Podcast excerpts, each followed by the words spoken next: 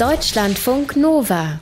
Grünstreifen. Gibt ja das Wahlgeheimnis, ne? Jeder darf ja bei einer Wahl die Stimme geheim abgeben, zum Beispiel eben bei der Bundestagswahl, die jetzt ansteht am 24. September. Aber wir wollten gerne Menschen treffen, die uns schon vorher verraten, also quasi das Geheimnis lüften, was sie denn wählen und die uns erzählen, warum sie sich eine bestimmte Partei ausgesucht haben. Haben wir eine kleine Serie draus gemacht und haben Hannah Ender dafür losgeschickt. Die erste Station meiner Deutschlandreise bringt mich nach Oberbayern. Hier wählt man traditionell die CSU.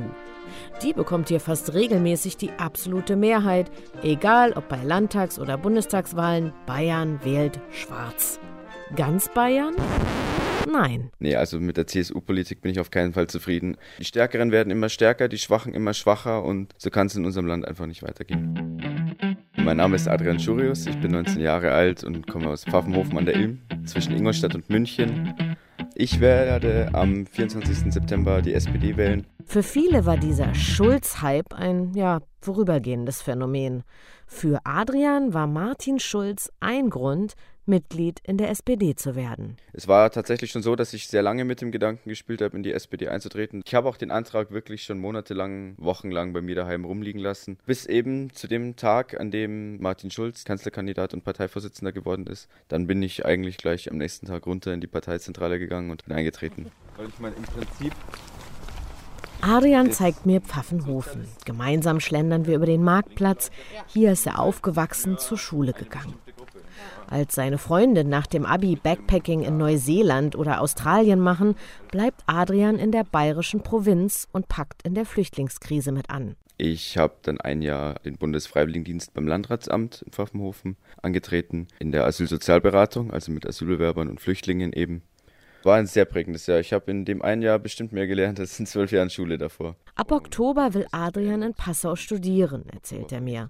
Und da wären wir auch gleich bei dem Thema, das ihm derzeit am meisten Sorge bereitet. Wohnungssuche ist ein großes Problem. Fast alle meine Freunde studieren in München und du hast überhaupt keine Chance, auch nur ansatzweise eine bezahlbare Wohnung zu finden, außer eben halt die Studentenwohnheime, die aber absolut überfüllt sind. Und das ist ein riesiges Problem, jetzt speziell in München, aber ich denke mal auch in ganz Deutschland mit den steigenden Mietpreisen. Adrian hofft, dass die SPD da noch mehr tut. Denn die Mietpreisbremse, die Mieter vor überteuerten Mietverträgen schützen soll, die hat bisher so gar nicht funktioniert. Die SPD will als Konsequenz das Gesetz noch weiter verschärfen, will Mieterhöhungen begrenzen und die Vermieter verpflichten, die Vormiete offenzulegen. Und die SPD verspricht, Kita und Ausbildungsgebühren abzuschaffen. Ich habe Flüchtlinge bei mir in der Arbeit, die wollen eine Ausbildung zum Sozialhelfer oder so machen. Die müssen sogar noch Geld dafür zahlen und das für so einen wichtigen Beruf. Oder ein Kumpel von mir, der Elektroniker ist, muss für seine Meisterausbildung noch was zahlen und es gehört einfach abgeschafft. In ihrem Regierungsprogramm verspricht die SPD viel.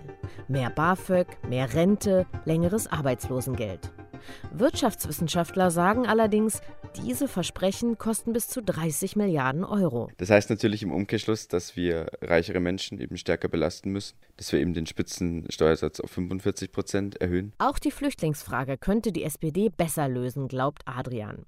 In seinem sozialen Jahr in der Asylsozialberatung hat er selbst erlebt, wie überfordert die Gemeinden sind. Refugees Welcome, klar, da steht er voll und ganz dahinter.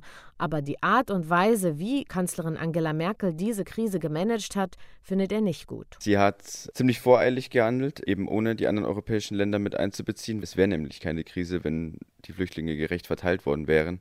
Auf jeden Fall braucht es eine vernünftige Regelung zur Verteilung der Flüchtlinge innerhalb Europas. Der Europapolitiker Martin Schulz hätte das besser hinbekommen, glaubt Adrian. Zur Not halt mit Druck.